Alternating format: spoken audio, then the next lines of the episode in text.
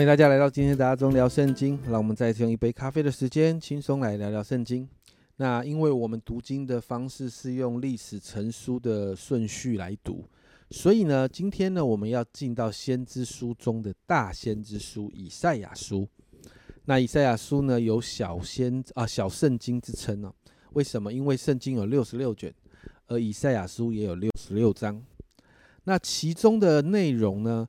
不仅仅是对以色列家的审啊发出审判的预言，更是对当时许多列国也发出预言。那特别在以赛亚书中，更是看到对应启示录提到末后末世的预言。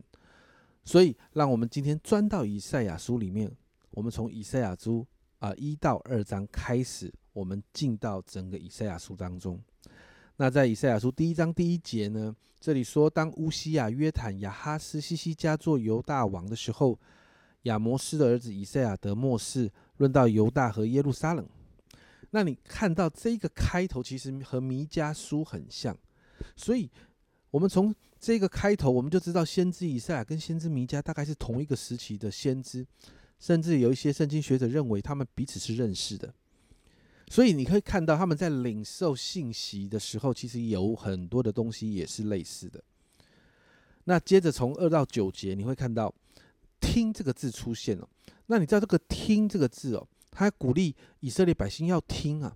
这个“听”呢，跟《生命记》六章那里说到以色列啊，你要听耶和华我们的神，我们神是独一的主，跟《生命记》的那个“听”什么是一样的字，提醒百姓要好好听神的话。那接着呢，其实就提到神的控诉，因为百姓就是没有好好的听哦。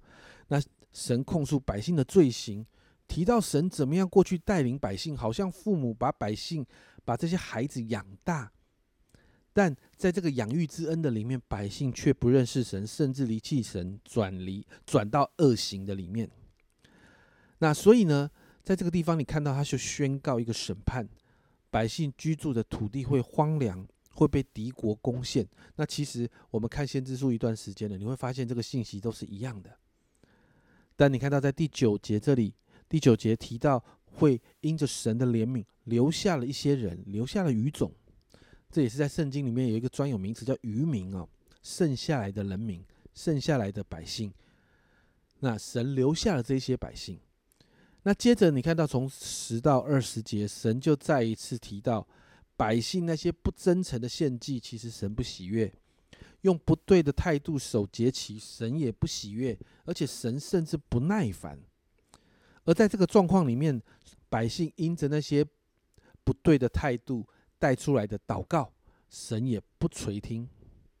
哇！你看到神不喜悦献祭，神不喜悦百姓守节期，神也不喜悦百姓的祷告，所以你看到当时的百姓的状况真的非常的糟糕。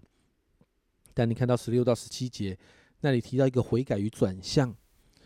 这里说：“你们要洗涤自洁，从我眼前除掉你们的恶行，要止住作恶，学习行善，寻求公平，解救受欺压的，给孤儿伸冤，为寡妇辩屈。”你看到神要百姓做的，其实跟刚才哦，昨天我们提到的弥迦书其实是一样的，就是要百姓行公义、好怜悯、存谦卑的心。与神同行，那这里更多的提到更实际的状呃实际的状况，神要百姓做，要百姓回转，要百姓做对的事情。那我们看到，当百姓这样做的时候，到十八到二十节提到神会祝福，但是如果百姓仍然不悔改，我们会看到审判的来临。那接着二十一到三十一节其实是一个诗歌体哦，先知以赛亚用诗歌的方式写了一首关于耶稣耶路撒冷的诗歌。那一开始呢，先用哀歌的形式来开头。那二十一到三二呃二十一到二十三节这个地方，我们看到用哀歌的形式打开了一个呃开启为着耶路撒冷哀伤。因为为什么？因为耶路撒冷在道德跟属灵上面都非常的败坏。但你看到二十四到二十二十四到二十六节，神就会介入来拯救百姓，最终耶路撒冷会成为一个公义中性的城市。最后，你看到二十七到三十一节，就再一次提到，你愿意归正回转的人会得救赎，但持续悖逆犯罪的人会导致灭亡。接着我们看到第二章的时候，一到五节也是一个诗歌体，是一个盼望诗，提到末后的日子。所以你看到以赛亚书在这个地方已经预言到末后日子的景况。其中在第三节，第二章第三节那里，必有许多国的民前往，说：“来吧，我们登耶和华的山，奔向雅各神的殿。主必将他的道教训我们，我们也要行他的路，因为训诲必出于西安，耶和华的言语必出于耶路撒冷。”这是很多我们现在很多人写啊写诗歌的时候很喜欢用的经文。但你知道这一段经文跟弥迦书四章二节几乎是一样的。弥迦书四章二节那里说。必有许多国的民前往，说：“来吧，我们登耶和华的山，奔向雅各神的殿。主必将他的道教训我们，我们也要行他的路，因为训诲必出于西安，耶和华的言语必出于耶路撒冷。”几乎是一模一样。所以你看到，在同一个时代，不一样的先知领受同一个信息。那另外呢，在第四节哦，第四节这里说，他必在列国中施行审判，为许多国民断定是非。他们要将刀打成犁头，将枪打成镰刀。这国不举刀攻击那国，他们也不再学习战士。你知道吗？其实这跟约尔书三章十节也是几乎一样的。约尔书三章十节说要将犁头打成刀剑，将镰刀打成割毛。软弱的要说我有勇力。所以这个经文其实在谈到什么？在谈到的是神对以色列百姓仍然有美好的计划，而且在幕后新的日子。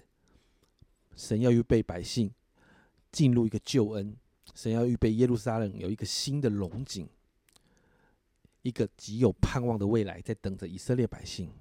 接在六章的啊，在接着在第六节到二十二节，再一次话锋一转，就提到百姓的罪恶当中，我们看到百姓离弃神，敬拜偶像，所以神的审判降临的时候，就算在当时有再高权柄或再高地位的人，面对神的审判。一样无法躲避。十一、十二节这里说到那日，眼目高傲的必降为卑，性情狂傲的都必屈膝，唯独耶和华被尊崇。必有万军之耶和华降罚的一个日子，要临到骄傲狂妄的一切至高的都必降为卑。这里提到耶和华的日子是那个带来审判的日子，这是在过去约珥书许多的先知书里面提到的。因此，在十三节开始，我们看到所有的权柄。在面对这个审判，都需要在神的面前降卑。不管是高大的城城墙，不管是丰丰盛的物资，或者是贸易的往来，面对耶和华的日子，在十七节这样说：骄傲的必屈膝，狂妄的必降卑。在那日，唯独耶和华被尊崇。我们看到都需要屈膝降卑的。最后在二十二节提到：你们休要依靠世人，他鼻孔里不过有气息。他在一切事上可算什么呢？先知在提醒百姓，在那个审判的日子来临的时候，你要依靠的是神，不是人。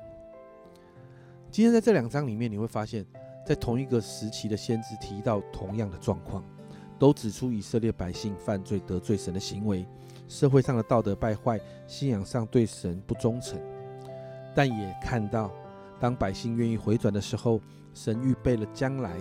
有一个极盼望的未来在等着属他的百姓，因此我们为我们自己来祷告。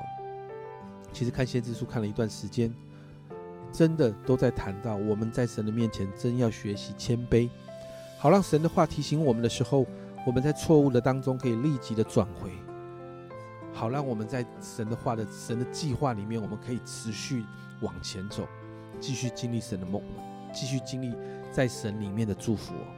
所以今天好不好？我们为我们自己来祷告，求神把一个谦卑的心放在我们里面，一起来祷告。亲爱的神，我们真说，主啊，我们真需要谦卑。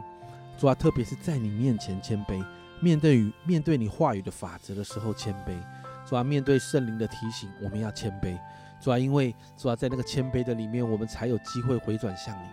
主啊，我们才有机会因着圣灵的提醒，因着你自己圣经话语的提醒，我们愿意回转。主啊，主啊，今天早晨，主啊，主啊，就把一个谦卑更深的放在我们每一个人的身上，主要让谦卑成为我们的态度，主要好让我们可以持续的走进你的计划当中，持续成为讨你喜悦的人。谢谢主，这样祷告奉耶稣的名，阿门。亲爱的家人们，我们需要常常有谦卑，才能够常常回转归向神。圣灵会提醒我们需要调整跟修正的部分，但我们需要谦卑受教，才有办法回转，才有办法再一次回到神的面前。这是阿忠聊圣经今天的分享。阿忠聊圣经，我们明天见。